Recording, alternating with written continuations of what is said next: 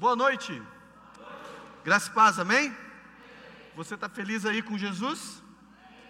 Vocês viram que agora nós temos aí uma, uma nova maneira de ofertar, né? Eu não sei se vocês perceberam, atrás da cadeira de você tem um QR Code, você pode ler esse QR Code também fazer oferta. Você pode ir lá fora se você desejar ofertar com cartão, da maneira digital, enfim, a maneira que você se sentir mais confortável. Eu sempre faço aí pelo QR Code, achei fantástico a maneira de ofertar assim.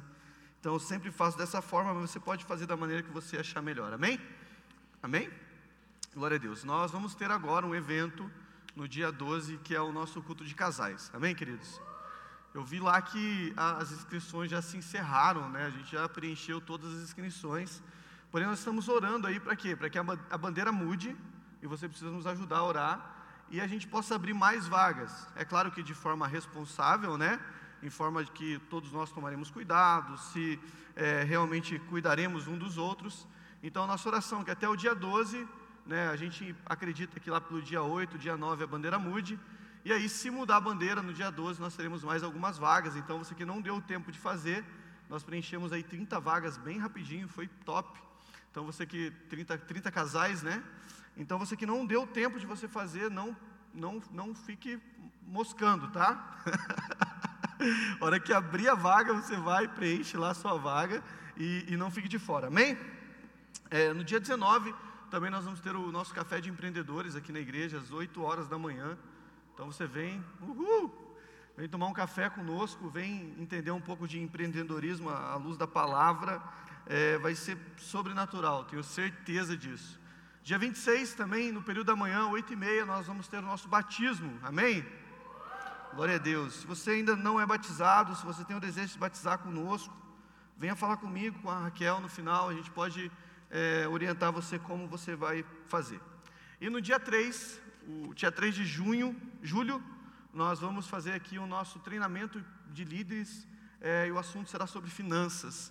Então nós vamos fazer como? Nós vamos trabalhar o mês de junho, agora, e o mês de julho inteiro sobre finanças, sobre uma vida abençoada. Então nós vamos falar como né, que o Senhor vê as nossas finanças, como que nós devemos tratar as nossas finanças aí à luz da palavra. E no dia 3 de junho nós vamos fazer aí um, uma tarde inteira, das 14 até as 19 horas, um treinamento para líderes sobre finanças. Se você não é líder, mas tem o desejo de participar, você também pode, tá? É, a gente brinca, a gente usa um termo aqui chamado fominhas, mas é para os líderes e para aqueles que têm o desejo de crescer. Então, assim, vem participar, não perca nada, não perca nenhuma oportunidade de crescer. É, em todas as áreas nós devemos crescer, mas a gente tem que crescer muito nessa área de finanças também. Amém, queridos?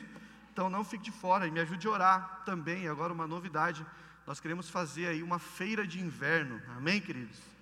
E nós temos que orar, por quê? Porque da maneira que está não dá. Mas o nosso desejo aí é no mês de julho, a gente fazer uma feira de inverno, né? E fazer, quem sabe ali, várias barraquinhas, estilo feira mesmo, igual aquela que a gente vai lá no centro, né?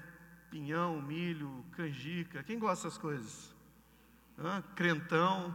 Crentão, irmão. É, não, brother, irmão. Vamos, vamos, vamos fazer um negócio bem legal ali, amém? Chá de amendoim, boa, Leninha. Leninha que faz o nosso chá de amendoim ali, ó.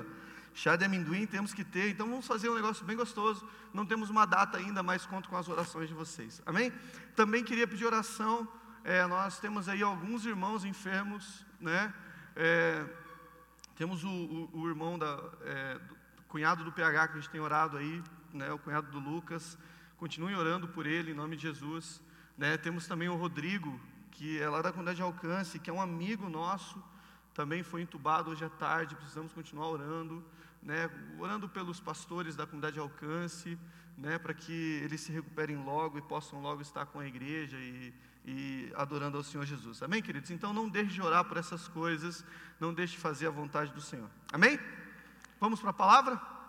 Queria que você abrisse comigo em Mateus 13, por favor.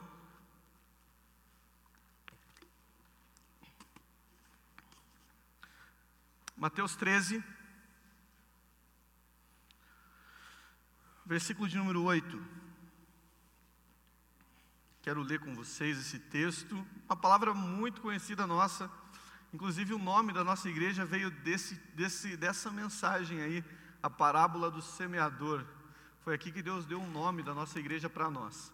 Mas Mateus 13 tem aqui um, uma parte da parábola que o Senhor Jesus está ministrando, a qual eu quero ler para você.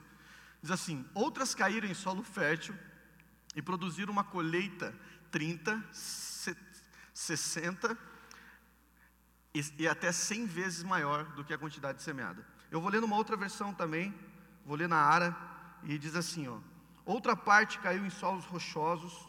Não, calma aí. Versículo 8. Outra, enfim, caiu em boa terra e deu fruto, a cem, a sessenta e a trinta por um. Amém? Até aqui. Pai, obrigado. Obrigado por essa noite. Obrigado pela sua igreja, pelo coração de cada pessoa que está aqui. Obrigado, Jesus, porque mesmo de forma reduzida nós podemos nos reunir, podemos estar juntos como igreja, né, como irmãos, e nós somos tão gratos porque a gente sabe que esse é um cuidado teu conosco. Obrigado, Jesus, por essa noite. Fala ao nosso coração, em nome de Jesus. Amém. Querido, antes vamos dar uma salva de palmas para o Senhor Jesus, bem forte. Glória a Deus. Aleluia. Obrigado, Senhor. Aleluia. Glória a Deus. Querido, a Bíblia diz, nessa parábola do semeador, eu sei que você já deve ter lido ela algumas vezes, mas a Bíblia diz nessa parábola em especial que um homem pegou suas sementes e ele saiu semeando por aí. A Bíblia diz que ele jogou as suas sementes em um campo, jogou em outro pedaço, em outro pedaço, em outro pedaço, ele saiu semeando, né? Parte caiu é, no meio dos espinhos, parte caiu num solo rochoso, parte caiu à beira do caminho, e coisas ruins foram acontecendo com essas sementes que foram sendo lançadas nessas terras que não eram terras boas. Mas a gente chega no versículo 8 e ele diz assim: mas enfim, esse homem joga agora sua semente numa terra boa. Né? E aí ele continua dizendo assim: e quando essa semente caiu numa terra boa, ela teve a oportunidade de produzir de verdade. Amém? Foi assim que vocês entenderam? Amém.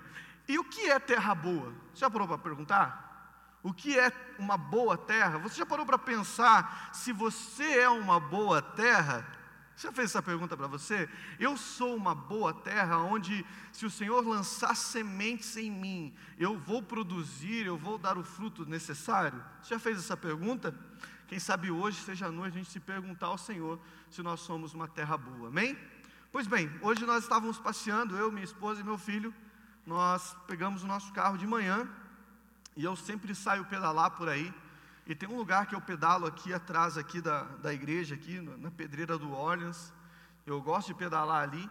E minha esposa ali, ela não consegue pedalar, porque tem muitas subidas, né, umas subidas fortes. Então hoje a gente fez o percurso que eu pedalo, eu fiz o percurso de carro com ela, para que ela pudesse ver as paisagens ali, as coisas que tem ali. E nós passamos num lugar onde tinha uma terra muito parecida com essa que os meninos vão pôr para a gente ali. Né, uma terra é, pronta para ser plantada, uma terra pronta para ser lançada a sua semente, né? uma terra arada, bem lindo assim estava. Eu falei, puxa, que plantas, que terra bonita de se ver, né? uma terra pronta, uma terra boa, pronta para que alguém passe por ali e lance as suas sementes. Pode deixar essa foto por enquanto, amém? Mas a gente entende hoje que a terra, para ela chegar nesse lugar que ela está, né, nessa forma que ela está, uma terra pronta para receber uma semente, ela não estava assim. Ela precisou ser preparada, amém? Ela precisou ser trabalhada. Eu acredito que homens passaram ali horas trabalhando, embora hoje seja muito mais fácil do que antigamente. Hoje, o homem do campo, é, graças a Deus, tem as suas máquinas, tem as suas, as suas máquinas que, entenda a palavra, facilitam, tá, irmão? A gente sabe que não é um trabalho fácil, mas é muito menos difícil do que antes. Imagina antes tudo isso era feito à mão, né? A gente vê, por exemplo, no tempo da Bíblia, a Bíblia diz que Eliseu, é, quando ele é chamado, ele tinha acabado de comprar algumas juntas de bois que eram para arar a terra. Então, os bois naquela época eram os tratores, né? Que nós temos agora. Então eles tinham toda uma dificuldade muito maior. Mas o fato é que a terra ela precisa ser preparada, ela precisa estar pronta para que quando a semente vir, ela possa produzir. Amém? Amém? Glória a Deus. Então, quando nós chegamos para uma vida com Jesus, quando nós estamos, eu quero que você entenda que este campo representa a minha vida e a sua vida, ok? Conseguimos interpretar dessa forma? Então, quando nós chegamos para a nossa vida com Jesus, pode tirar. É, a gente chega com a nossa terra, com o nosso campo, não chega dessa forma bonitinho. Né? Nós chegamos aí cheio de plantações, cheio de coisas, cheios de é, é, espinhos, algumas plantações meio feia, meio esquisita. E eu também separei ali a foto de uma plantação feia para que a gente possa colocar ali, só para a gente poder hoje ilustrar aquilo que eu quero dizer. Isso é uma plantação de girassol, porém quando você olha ela ali, ela está tipo bem feia, bem caída, já uns girassóis já com a cabeça meio baixa ali, um girassol meio triste, já não está girando mais nada. Né? E você vê que já é uma plantação que está feia. E muitas vezes eu e você chegamos assim. Mas o objetivo de Deus em nossas vidas é deixar a gente de outra forma. Coloca outra foto para mim, por favor, e diga: o objetivo do Senhor é nos deixar assim, amém? Você crê nisso? Vamos aplaudir o Senhor Jesus.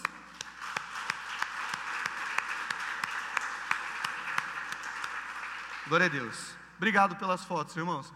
Então, vendo essas fotos hoje, vendo paisagens como essa, o Senhor me inspirou a ministrar aquilo que eu queria falar com vocês hoje.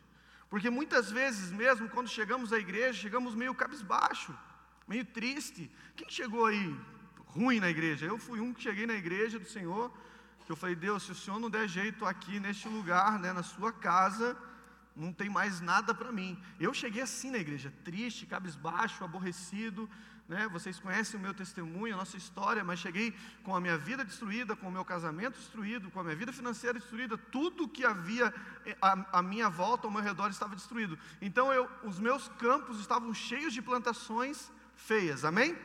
Amém? Então, o que, que são plantações feias que a gente vai adquirindo ao longo do caminho? Cultura, religiosidade, você entende assim? Né? Religiosidade, é, os meus achismos, ah, eu acho que isso é certo. Ah, eu acho que tem que ser do meu jeito. É, preconceitos, né? A gente pode colocar ali nos achismos também as nossas meias verdades, porque infelizmente nós somos cheios de meias verdades. Né? Não, tem que ser assim mesmo, não sei o que e tal. E a gente vem para Jesus dessa forma, né? cheio, de, cheio de preconceito, né? preconceito é, contra pessoas, contra segmentos, contra a igreja. Eu não sei vocês, mas uma vez eu disse uma frase, e eu acho que Jesus, ele gosta de quem diz essa frase. Eu disse uma vez uma frase assim para minha mãe, eu falei para ela assim: Eu nunca vou ser crente. Odeio os crentes, mãe. Os caras pensam que Jesus é surdo, fica gritando lá naquela igreja. Eu não vou lá, né? E hoje cá estou, irmãos. aqui em cima. Seja, seja sincero, tem alguém que já disse essa frase aqui? Que odiava os cristãos? Eu já disse também. E hoje estamos aqui para a glória de Jesus, amém? Então a gente chega para Jesus dessa forma, né? Sendo, o, o, achando que é o, o, bom, o bambambam. Bam, bam. E chegamos cheios de mentiras, adultérios, engano, é, vícios no modo geral. E nós chegamos assim, então esses são os campos que nós apresentamos para o Senhor Jesus quando a gente vem para Ele. Então a gente está com os nossos campos cheios, mas cheios de plantações que não vão agregar valor nenhum e que não, não, não vão nos dar uma boa colheita, que não vão nos levar a lugar nenhum, que não vão nos dar aí frutos a qual agradarão ao Senhor. Amém? Isso acontece com todos nós. A, a, a gente entende que a Bíblia diz que enquanto houver frio e calor, haverá plantio e colheita. Nós temos frio e calor, amém, irmãos? Então também existe plantio e colheita. Tudo aquilo que nós plantamos, nós vamos colher. E uma vida sem Cristo, nós plantamos coisas sem Cristo. Uma vida com Cristo, nós plantamos coisas que o Senhor coloca no nosso coração. E nós precisamos colher esse campo. A verdade é que quando a gente vem para Jesus, a gente vem com os campos feios. Mas mesmo sendo um campo feio, mesmo sendo uma plantação que não me agrada, que eu não gosto, eu preciso colher, amém? Amém? Então eu preciso colher isso. Não tem como, você tem que colher mesmo não gostando. E o amém aqui até parece assim, puxa, amém para isso, pastor, mas é verdade, você precisa colher aquilo que você plantou, mesmo que você não goste. Né? Como que eu posso mudar isso? Tem uma frase que nós temos dito já há algum tempo, e essa frase muita gente diz por aí, mas a frase é que se você não gosta daquilo que você tem colhido, você precisa mudar as suas sementes. Você precisa mudar aquilo que você tem plantado. Então você chega na presença de Jesus com seu campo feio, mas você agora vai precisar colher esse campo. Não importa o quanto você não goste daquilo que está lá naquele campo, você vai colher. É assim que as coisas funcionam. A Bíblia diz que Deus ele perdoa o meu pecado. Amém? A Bíblia diz que Deus é justo. Amém? A Bíblia diz que Deus é fiel e por ele ser fiel e justo, eu preciso colher aquilo que eu planto. Às vezes nós achamos que uma vida inteira de engano e de erros serão apagadas de forma imediata quando nós viemos, chegamos à presença de Jesus. A Bíblia diz que sim, que os meus pecados são apagados, né? mas a Bíblia fala da justiça e das consequências e de um campo que agora está à minha frente para colher. Então, quem sabe hoje nós estamos daquele jeito, com aquela plantação feia na nossa frente e nós precisamos colher ela.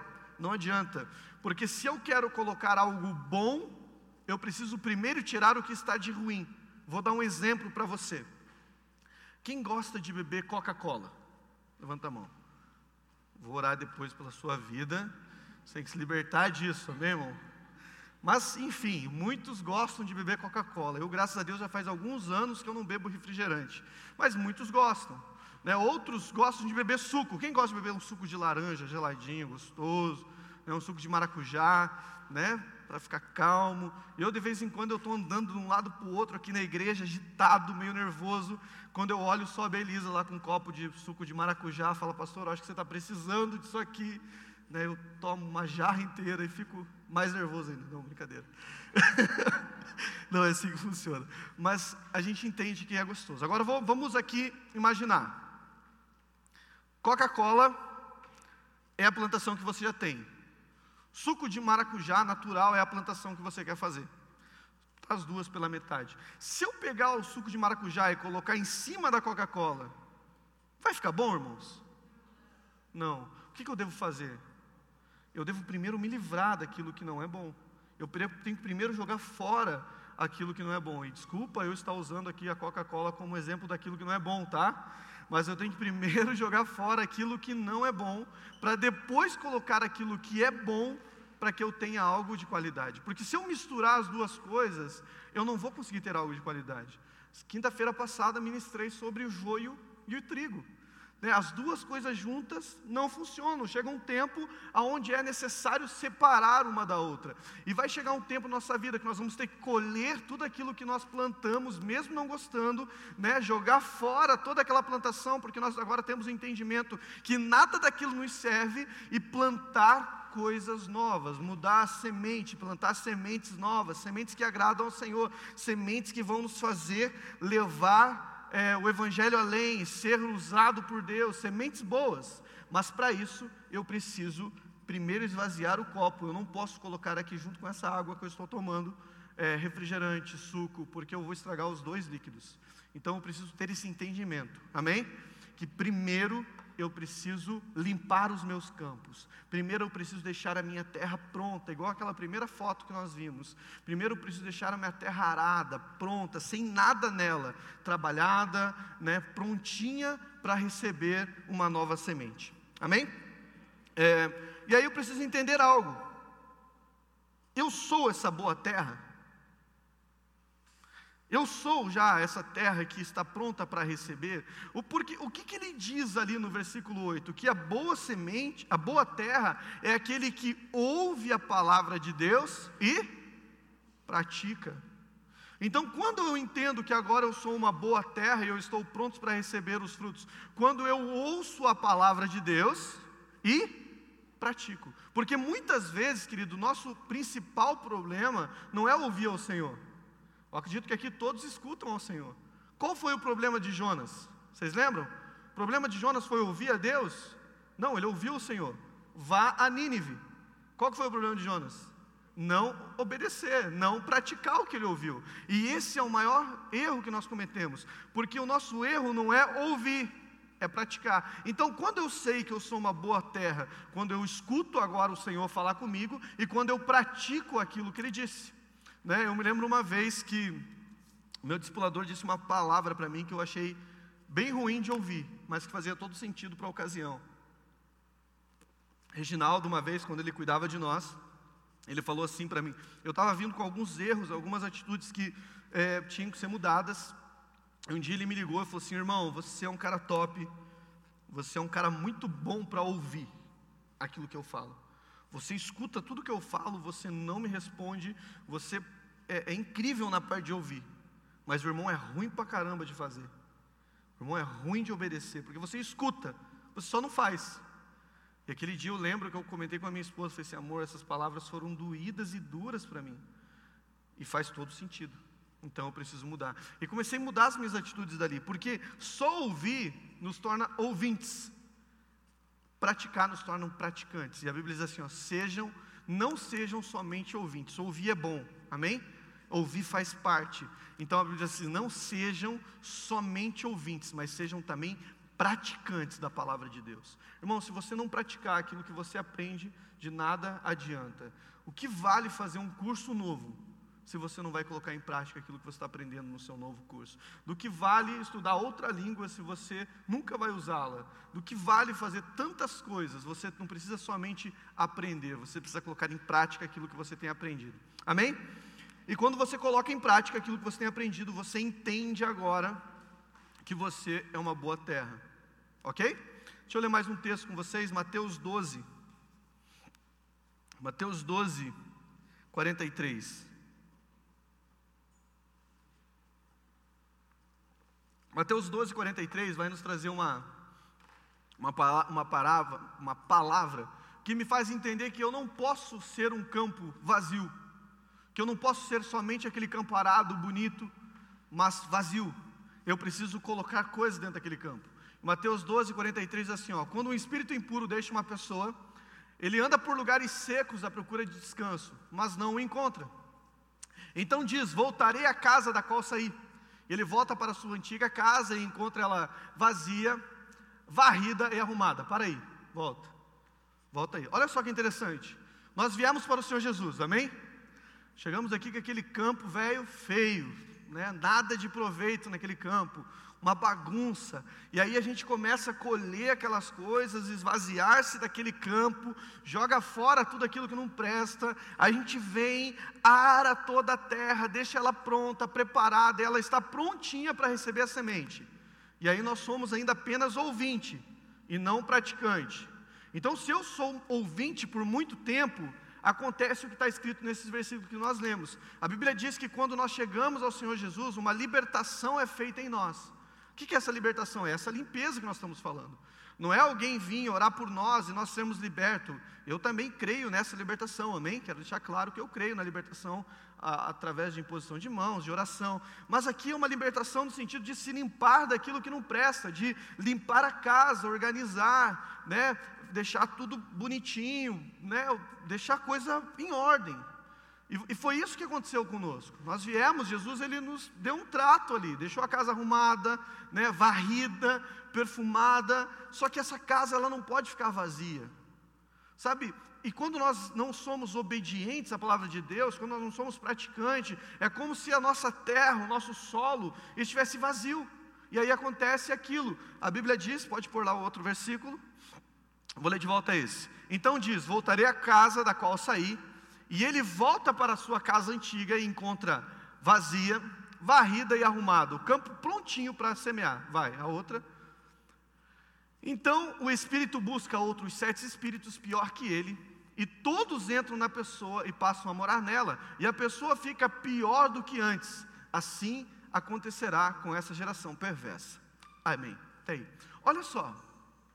Sabe, a Bíblia diz em outra parábola que nós ministramos semana passada, que os homens, depois de terem tido todo o trabalho para plantar o trigo, né, não sei se vocês lembram, mas eu, eu expliquei que eles jogavam o trigo para cima, para que toda a palha saísse, depois eles peneiravam para que toda a areia caísse, ficasse só o trigo ali bonitinho, faziam aqueles montes, no outro dia eles iam para a plantação, e nesse meio tempo o inimigo vinha e lançava o joio ali no meio, que era semente ruim, né, semente venenosa, que é, não, não se aproveitava para nada. Então, nesse tempo que nós estamos vivendo hoje, nós viemos para o Senhor, o Senhor nos limpou, o Senhor nos deu é, aquele capricho em nós, tirou tudo que não prestava, e nós estamos com o campo prontinho para a semente, mas eu tenho que começar a plantar. Eu tenho que começar a plantar coisas novas, porque se eu demoro muito para usar a minha terra, se eu demoro muito para usar o campo, se eu demoro muito para colocar em prática aquilo que eu tenho, tenho aprendido, acontece o que está escrito ali. A Bíblia diz que é, um, um homem ele veio para o Senhor, ele foi liberto, o Senhor limpou, o Senhor varreu, o Senhor perfumou, e esse homem se permaneceu vazio. E a Bíblia diz que o demônio que estava nesse homem agora foi, voltou para ele, olhou e viu: puxa, está vazia essa casa. Está vazia essa casa, então eu vou voltar para ela, mas não vou voltar sozinho, vou trazer outros comigo. E o estado do homem, a Bíblia diz que fica sete vezes piores. A gente vê hoje né, muitas pessoas, eu não sei se você concorda comigo, mas eu já vi muitos homens, mulheres de Deus que vêm para o Senhor Jesus, são ministrados, começam a melhorar, começam a ter uma vida abençoada, começam a viver bem, né, mudam o seu estilo de vida e de repente caem e ficam piores. Quem já viu história como essa? Quem já ouviu? O motivo é esse. O motivo é esse. Porque eles se limparam, mas não preencheram os seus campos. Eles tiraram a plantação ruim, mas não entenderam que já eram terra boa para plantar coisas novas. Então, o que aconteceu? O inimigo voltou e eles ficaram sete vezes piores. Isso aconteceu muitas vezes comigo, inúmeras vezes comigo, de vir para a presença de Jesus.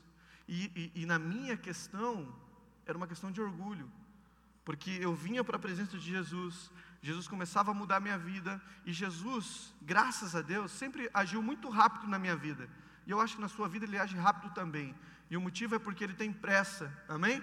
A Bíblia diz que os campos estão brancos, mas não tem quem colha. Então, quando ele encontra alguém disposto a colher, ele age de forma rápida. E Jesus sempre agiu muito rápido na minha vida. Mas a mesma velocidade que Jesus usava para limpar a minha vida era a velocidade que eu usava para me sujar de novo. Então, muitas vezes eu fiquei bem pior do que eu estava quando eu vim para Jesus. Por quê? Porque estava brincando, brincando de ser cristão, brincando com o Evangelho, brincando com a palavra de Deus, brincando com a minha família, brincando com a minha casa. E a gente não deve brincar, amém? A vida é curta demais para se fazer pequena. Você tem que ser grande nessa terra no nome de Jesus. Você tem que ser usado nessa terra no nome de Jesus. Sabe, as próximas gerações têm que citar o seu nome, dizendo: olha, este homem mudou a nossa família, mudou a nossa história, mudou a nossa casa, através da vida dele, por causa dele, por causa dela, por causa dessa mulher que todos nós hoje servimos ao Senhor Jesus. Imagina que história linda que seria contada sobre você. Mas você precisa ter esse entendimento que você é uma terra boa. Amém? E se você não começar a plantar coisas boas, você, infelizmente, vai ter o seu solo de novo estragado e danificado ali. Mas olha só o que acontece. Abra comigo, por favor, em, João 12, 24. João 12, 24 foi um dos versículos que Deus mais falou comigo em toda a minha vida. Porque até eu entender este versículo, eu caí muitas vezes. Mas quando eu entendi este versículo, tudo mudou na minha vida. João 12, 24 diz assim: ó, Eu lhes digo a verdade, se o grão de trigo não for plantado na terra, se o grão de trigo não for plantado na terra e não morrer, ficará só. Sua morte, porém, produzirá muitos novos grãos. Uau! Esse versículo é fantástico, queridos. Ele, ele, ele expressa a, a nossa renúncia diária, ele expressa a, a nossa renúncia para o Senhor todos os dias. Sabe, Jesus Cristo aqui, ele estava no auge do seu ministério, curando pessoas, curando enfermos, e alguns irmãos vêm até ele, querem levá-lo para outras cidades e tal, e diz assim: Ei, vocês não entenderam, eu não vim para isso. Um grão de trigo, ele precisa ser plantado e depois que ele é plantado, ele precisa morrer, ele precisa germinar, ele precisa apodrecer na terra, ele precisa entender que ele não é nada. E quando ele entende isso, quando ele morre na terra, e aí sim ele vira uma boa semente e ele acaba produzindo muitos outros grãos. Quando eu entendi isso, que quem, quem faz todas as coisas não somos nós, é o Senhor Jesus, eu consegui começar a plantar coisas boas no meu campo. Quando eu entendi que o, é, a, a gente pode até plantar, amém? Mas quem dá o crescimento é o Senhor. E a gente tem que entender uma coisa que bem legal também, que entre o plantar e o colher existe o regar e o crescer. Nós não plantamos nada hoje e vamos colher amanhã. Existe um processo para todas as coisas. Nós plantamos coisas ruins a vida inteira. Mas agora que estamos na mesa do Senhor Jesus, nós começamos a limpar o nosso campo. Então, muitas vezes nós não começamos nem plantar ainda. Nós ainda estamos limpando coisas que plantamos durante uma vida. E agora começamos a plantar. E temos que entender que existe um tempo de crescimento que só o Senhor pode dar. Existe um tempo de é, regar que nós temos que fazer de forma diária, todos os dias, para que um dia a nossa plantação fique tão bonita quanto aquela que nós vimos de girassol agora há pouco. Mas existem tempos, existem processos. As coisas não acontecem da noite para o dia. Vocês entenderam? Ok? Glória a Deus. É, então a gente precisa morrer. Simples assim, como diz o meu pastor.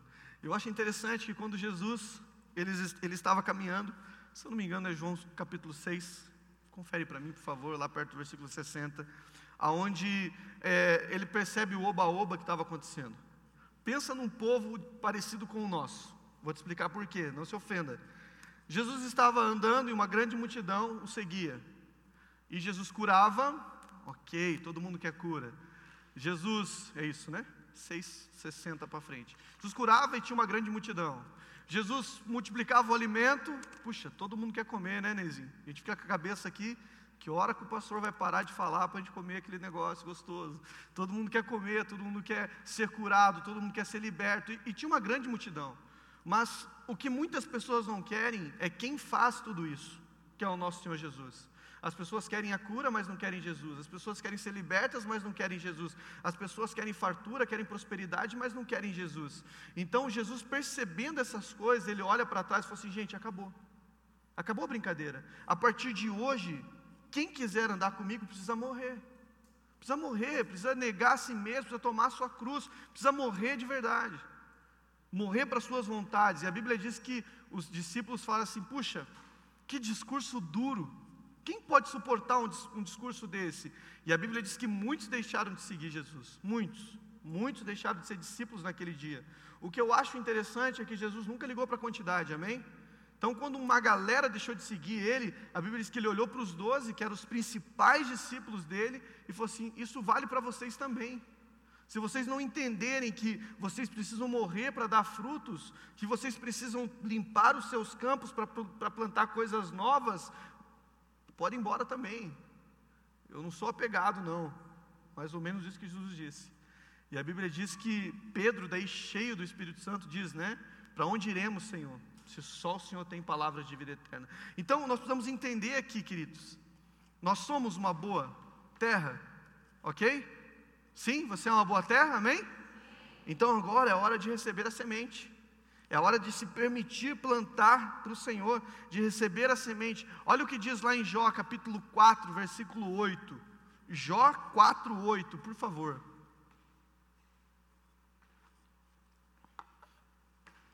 Pelo que tenho observado, os que cultivam a maldade semeiam a opressão, e isso também é o que colhem.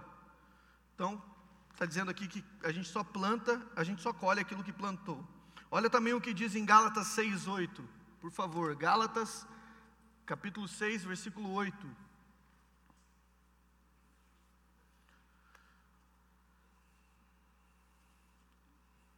Gálatas 6:8.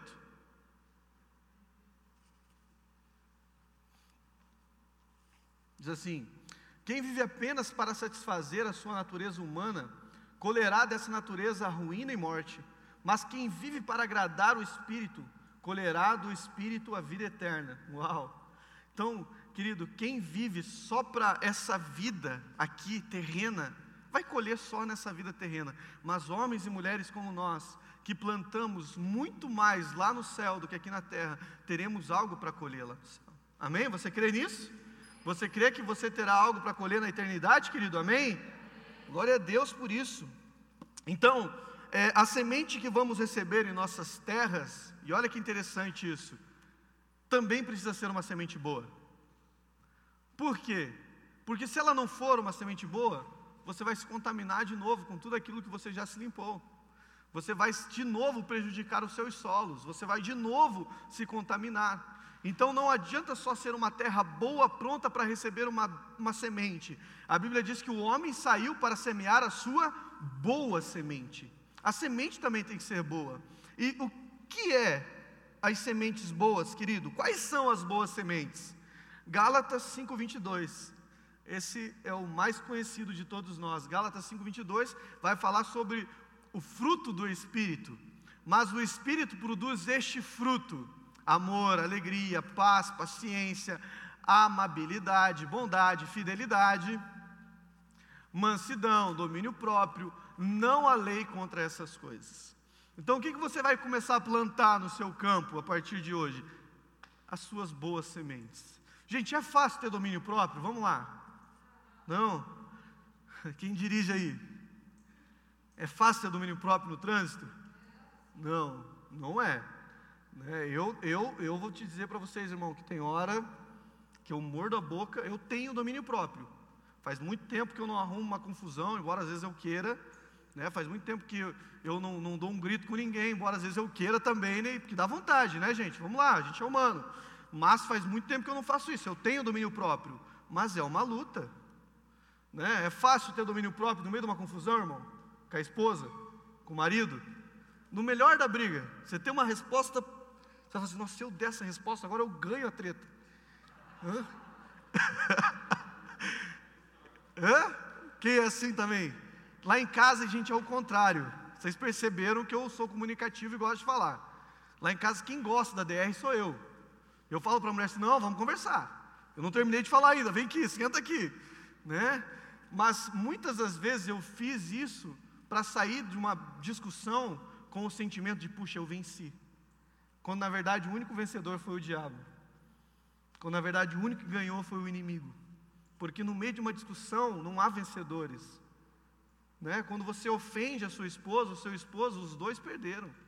Principalmente o que ofendeu depois vai ter que se retratar. Eu não sei se vocês já viram, mas muitas vezes antes de ministrar a palavra, eu subi aqui e pedi perdão para minha esposa, de altar. Quem já viu isso acontecer? Levanta a mão para mim não ficar sozinho.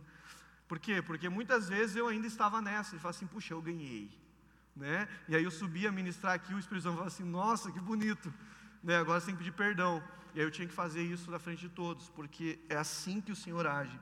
Então, a gente precisa ter domínio próprio, mansidão, bondade, Sabe, queridos, deixa eu dizer algo para você. Até para você receber uma oferta de alguém, você tem que ser uma terra boa.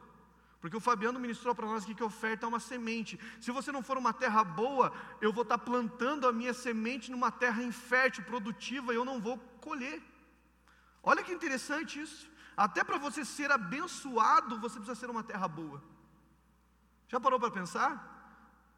Quem sabe está aí porque que muitas vezes nós não recebemos muitas coisas do Senhor. Porque tem sementes que nós ainda não estamos prontos para receber. Né? Porque tem vários tipos de terra para vários tipos de plantação. Né? Tem algumas terras para que plante, para que algumas plantas peguem, você tem que colocar um tipo de adubo diferente, né? um tipo de, de, de coisas diferentes. Então, algumas coisas que às vezes nós não recebemos do Senhor é porque a nossa terra não está preparada ainda para aquele plantio.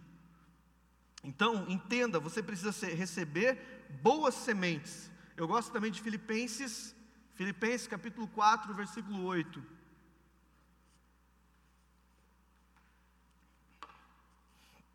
Filipenses 4,8 diz assim: Por fim, irmãos, quero dizer-lhe só mais uma coisa: concentre-se em tudo que é verdadeiro, tudo que é nobre, tudo que é correto, tudo que é puro tudo que é amável e tudo que é admirável. Pensem no que é excelente e digno de louvor. Essas coisas que tem que habitar no nosso coração. Quando a Bíblia diz que a boca fala aquilo que o coração está cheio, se o nosso coração estiver cheio dessas coisas, a nossa boca falará sobre essas coisas. Mas quando o nosso coração está cheio de maldade, cheio de coisas carnais, nós falaremos coisas carnais, falaremos maldade. Então, nós precisamos entender que é, há uma semente, e essa semente está muito ligada naquilo que eu e você se alimentamos, naquilo que eu e você observamos, vemos. Que você tem visto? Já fez essa pergunta para você? O que você tem visto na internet? Né, eu gosto de pensar sempre assim. alguém que teve, foi um pornógrafo por muitos anos como eu, tive muito problema com pornografia. Eu gosto de pensar sempre que eu não, que mesmo que eu apague meu histórico, né, o Senhor já viu aquilo que eu vi.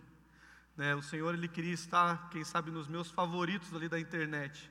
Né, e, e muitas vezes nós é, acabamos observando só aquilo que não nos alimenta, só aquilo que não traz edificação nenhuma.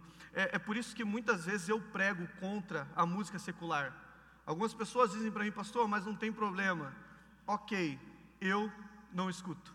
Eu prefiro não escutar eu prefiro me abster daquilo que é santo, porque eu entendo que não há, querido, é, não há comunhão entre aquilo que é santo e aquilo que é profano. A Bíblia diz que não há associação entre o bem e o mal, entre a luz e as trevas. Não há como as duas coisas se encontrarem, porque aonde uma está, a outra não pode estar. Então, eu acredito muito naquilo que é pecado, mas naquilo também que é impureza. Quem sabe uma música secular não seja pecado, mas quem sabe traga impureza para a minha vida e para a sua vida. Então, nós temos que se guardar. Nós temos mesmo que se alimentar daquilo que nos edifica. Né? Hoje, graças a Deus, nós temos aí muitas músicas boas para ouvir. Né? As coisas mudaram. Eu me lembro que quem se converteu aí nos anos 80 para frente não tinha muita opção. Né? E eu não estou dizendo aqui que as músicas eram ruins, mas eu estou dizendo que se precisasse me converter com aquelas músicas, ia ser muito difícil. Né? Mas dos anos 90 para cá as coisas começaram a melhorar. Né? Eu posso é, dizer aí alguns que vieram melhorando, né? Nos anos 90 nós já tínhamos aí o Filhos do Homem, diante do trono, né? O, o trazendo a arca, então já começou a melhorar o negócio. E hoje, graças a Deus, nós temos muitos músicos bons, muitas músicas boas para ouvir. Essa semana passada, alguns dias atrás, eu comecei a ouvir um blues lá na minha casa. Me apaixonei pelo ritmo e comecei a ouvir Green Kaiser o tempo todo. E meu filho falou: Pai do céu, o senhor está estou preocupado contigo. Essa música é muito ruim que o senhor está ouvindo. Eu falei para ele, não, filho, essa música é boa, vamos ouvir. Fiz ele ouvir umas duas horas. No final das duas horas, eu falei assim, pai, é muito ruim. Né? Parece um rock country, ele falou para mim. Né? Eu falei, filho, o pai achou maravilhosa. Mas o que, que eu quero dizer para você aqui? Que há diferenças entre gerações. Aquilo que atingiu o meu coração, não, não atingiu o dele. Mas hoje nós temos muita coisa tem coisas que atingem o coração dele também. E glória a Deus por isso. Glória a Deus pelos ritmos musicais que nós temos hoje. Então, se alimente daquilo que vai te trazer edificação. Né? O que você tem visto? Nós lá em casa temos algo que nós temos colocado no nosso coração. Muitas vezes ainda erramos, mas a gente tem tentado corrigir sempre. Tudo aquilo que eu preciso pedir para o meu filho sair da sala, eu também não devo ver. Sabe, às vezes você está assistindo um filme e a gente fala assim: olha, sai da sala, filho. Né? Puxa, se o meu filho não pode ver, eu também não deveria ver. Então a gente tem procurado selecionar muita coisa. Eu sei que nos dias de hoje também, nessa questão do filme, tem muitos filmes que de fato a gente tem que selecionar. Né? Tem algumas séries que a gente vai assistir que não dá para assistir. Né? Eu, eu mesmo, por exemplo, eu amei Casa de Papel. Mas o nosso objetivo em assistir Casa de Papel é torcer o tempo todo para os bandidos, sim ou não? Hã? A gente torce o tempo todo para o bandido. Cara, e tomara que a Tóquio né, se dê bem. Né? A gente está o tempo todo torcendo para os vilão. Né? Esses tempos atrás, eu e minha esposa assistindo um filme, e a gente torcendo para a mulher cometer um adultério. Não, que ela tem que ficar com outro cara. E de repente falou assim: nossa, o que a gente está fazendo? Essa mulher é casada, tem um marido, a gente está torcendo para ela ficar com outro cara. Então, o que, que é isso? A gente está se alimentando, a gente está plantando coisas, mesmo sem se perceber, mesmo às vezes achando que é algo bobo, mas são plantações que a gente tem que evitar de fazer. Você entende assim? Amém? Então plante coisas boas. A Bíblia diz que é impossível uma fonte jorrar água doce e água salgada, da mesma fonte. Ou ela jorra água doce ou jorra água salgada. Nós temos que ver aquilo que nós somos. Quem é você? Sabe quem você é? O que você tem plantado? O que você tem colhido? São perguntas que têm que estar diárias dentro de nós, diariamente, latente em nós, dizendo assim: ó, isso é uma plantação. Isso é uma plantação. Porque a hora que você abre os seus olhos de manhã, você começa a plantar. Você começa a plantar. Amém? E o maior plantio que nós podemos fazer é a palavra de Deus. A Bíblia diz que a palavra de Deus é uma semente. Então, se encha o seu campo da palavra de Deus, se alimente dela, leia ela, escute ela, escute homens de Deus, coloca lá, né, o pastor Luciano pregar, coloca o pastor Marciano, coloca lá a gente aqui da igreja pregando lá no seu Spotify para você ouvir a gente ministrar, porque nós estamos ministrando a palavra de Deus. E quando você se alimenta da palavra de Deus, querido, você vai dar muito fruto, muito fruto em nome de Jesus. Amém? Queria chamar já os meninos para cá. Eu vou continuar falando em algumas coisinhas, mas a gente já vai aqui ensaiando. Esses dias atrás, um, faz já um tempinho, é, vou, é, é uma brincadeira, tá, gente? Mas dias atrás o meu, o meu filho Edgar, ele foi num condomínio na casa de alguém visitá-lo.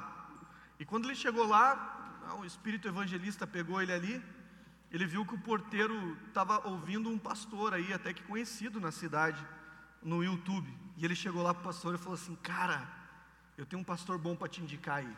O cara falou: Sério? Falei: É sério, escreve aí, Marcos Reichenbach. Aí o cara escreveu, olhou lá, falou: Cara, mas esse pastor aqui é meio parecido com você, não é? Não? Aí ele descoberto, deve confessar que era meu filho. Né? Mas estava trabalhando para o reino e para o pai, né? Dando uma, uma moral lá para a gente. Queridos, vamos se alimentar daquilo que realmente faz diferença. Amém?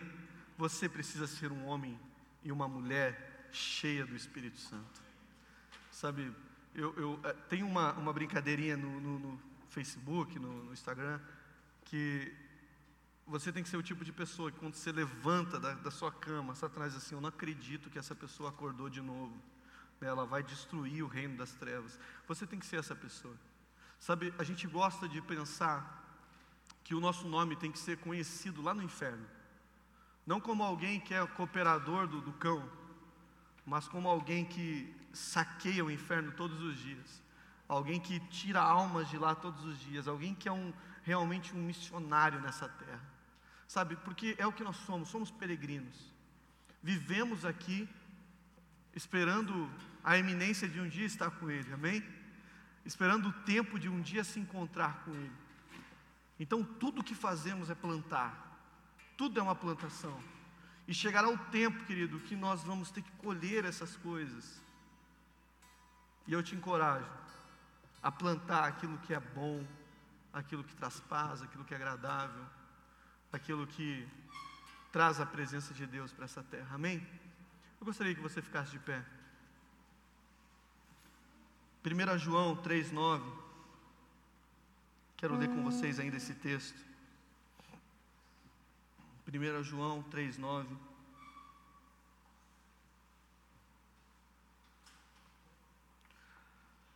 Diz assim, ó.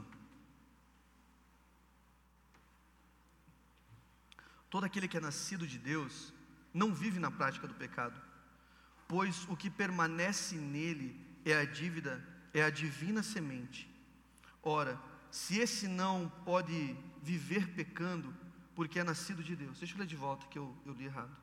Todo aquele que é nascido de Deus não vive na prática do pecado, pois o que permanece nele é a divina semente. Ora, esse não pode viver pecando, porque é nascido de Deus. Amém? Querido, se você tem a semente de Deus na sua vida, se Deus realmente é, mudou a sua natureza, o seu DNA, não tem como eu e você permanecemos no pecado. Durante muito tempo eu usei uma frase e eu descobri que essa frase era enganosa, porque as pessoas perguntavam assim para mim, Marcos, as pessoas falavam para mim, você mudou. Eu falava assim, cara, eu não mudei, eu ainda sou a mesma pessoa. O que faz a diferença em mim é Jesus. E eu sempre pensei nisso. Eu sempre acreditei que o que faria a diferença, fazia realmente diferença na minha vida é Jesus. E, e eu não estou dizendo que não é, mas o que estava errado é a parte do que eu não mudei. Porque a Bíblia diz que quando eu aceito o Senhor Jesus, quando eu entendo quem é Deus na minha vida, Ele muda o meu DNA, Ele muda a minha natureza. Então eu e você somos transformados sim, de dentro para fora. Sabe, o que faz a diferença na nossa vida, é claro, é Jesus. É Ele quem faz a diferença. Se tirar Jesus, irmão, não sobra nada, a gente entende isso. Mas a mudança, ela é real. Deus não mudou só o nosso comportamento, Deus mudou a nossa natureza, Deus mudou o nosso DNA. A Bíblia diz que, esse versículo nós lemos, a semente, que a Bíblia diz que Deus colocou a sua semente em nós, está falando do DNA de Deus em nós, está falando do, do, do, DNA do Senhor em nossas vidas. Então Deus, Ele trocou o meu e o seu DNA, e hoje nós temos o DNA do Senhor, você crê nisso? Glória a Deus. Então, e ele está dizendo assim, porque aqueles que têm o DNA de Deus, eles têm uma semente divina. E é impossível que esses permaneçam no pecado. Você é uma terra boa? Eu creio. Então permita-se. Permita-se viver uma vida abundante na presença do Senhor. Permita viver bem. Sabe, quando a Bíblia diz que o Senhor morreu para que você tivesse uma vida, a palavra abundante vem depois. É uma vida boa, querido. É realmente comendo o melhor dessa terra. É realmente tendo uma vida próspera. Eu não estou dizendo que nós vamos passar por luta, irmão, mas tem gente que a vida é uma luta. Ei, é tempo de prosperar, amém? É tempo de prosperar, amém? É tempo de crescer mas é tempo de regar, é tempo de trabalhar duro, é tempo de dobrar as mangas e ir para cima. Quando a gente olha um campo, um agricultor, a gente precisa entender o trabalho que um homem do campo tem.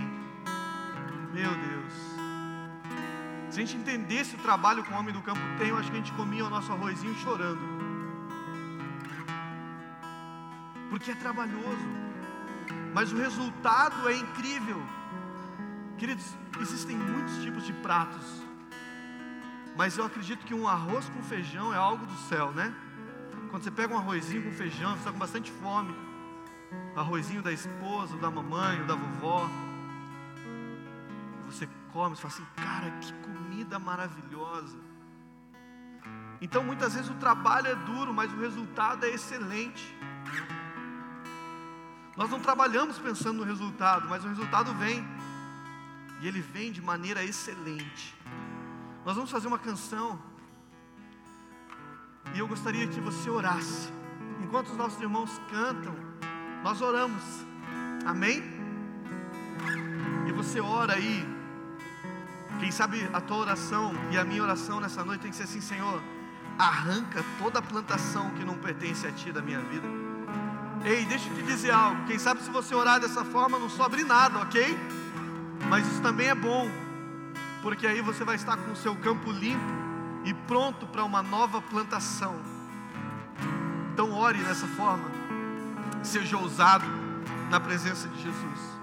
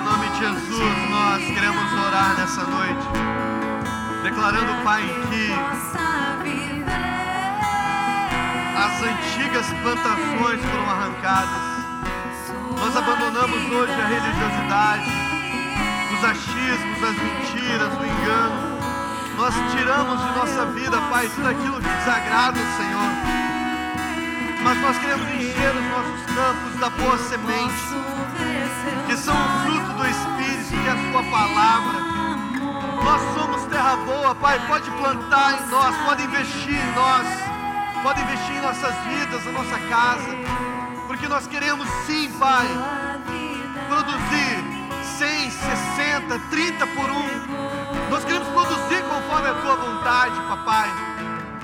Então, usa-nos, Senhor, em nome de Jesus. Existem alguns louvores que tocam realmente o coração de Deus. Eu creio que nós, como igreja, temos crescido muito na área de louvor nesses dias. Desde o começo da igreja nós crescemos muito nessa área e eu louvo a Deus pela equipe que nós temos hoje de adoração da igreja. Vocês conseguem tocar o coração do Senhor de uma forma especial. Que as plantações, que as sementes que vocês é, têm plantado, possa trazer uma boa colheita para cada um de vocês. Sabe, eu, eu já profetizei para alguns de vocês, mas eu quero nessa noite fazer isso de um modo geral para todo o ministério de adoração, para aqueles que estão aqui, para aqueles que não estão. Chegará o dia que vocês tocarão a nação através da adoração. Chegará o dia que o Senhor levará vocês para muitos outros lugares para ministrar o Evangelho do Senhor. Porque hoje vocês plantam e chegará o dia de colher. Sabe, eu me lembro que muitos lá no começo, né? Quem sabe no começo nós tínhamos um ou dois, e hoje nós temos um grande e forte ministério de louvor e de adoração dessa casa. E eu louvo a Deus pela vida de vocês, pela vida de cada um de vocês que fazem parte do ministério de louvor. Hoje, enquanto eu estava ali ouvindo vocês adorar, o Senhor falou para mim, falou: existem adorações que tocam o meu coração.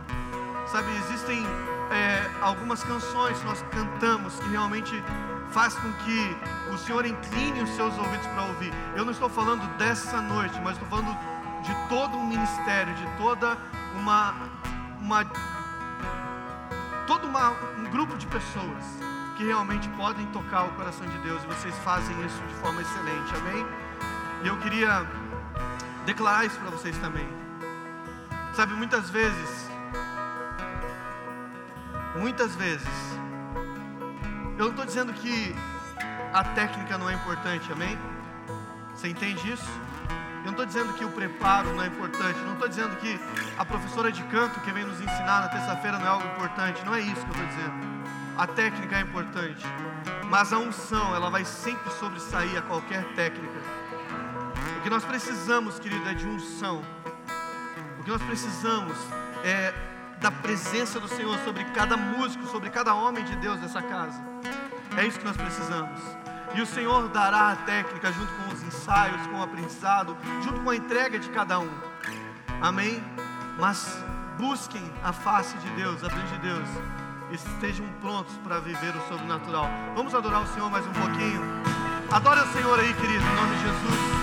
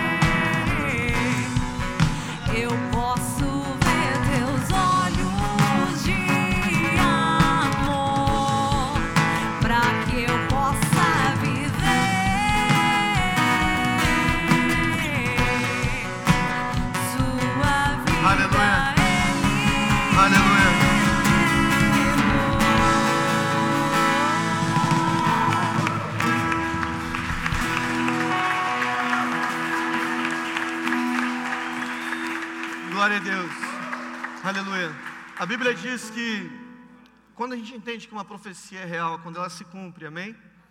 Então vocês vão ouvir testemunhos de pessoas sendo curadas através de um toque de bateria, através de uma nota do baixo, do violão, da guitarra, através das vozes. Vocês vão ouvir que pessoas foram curadas quando ouviram o instrumento de Deus em nome de Jesus. Amém? Queridos, vocês recebem essa palavra nessa noite em nome de Jesus? Amém? Recebe sobre a sua vida, amém? Vamos aplaudir mais uma vez ele então.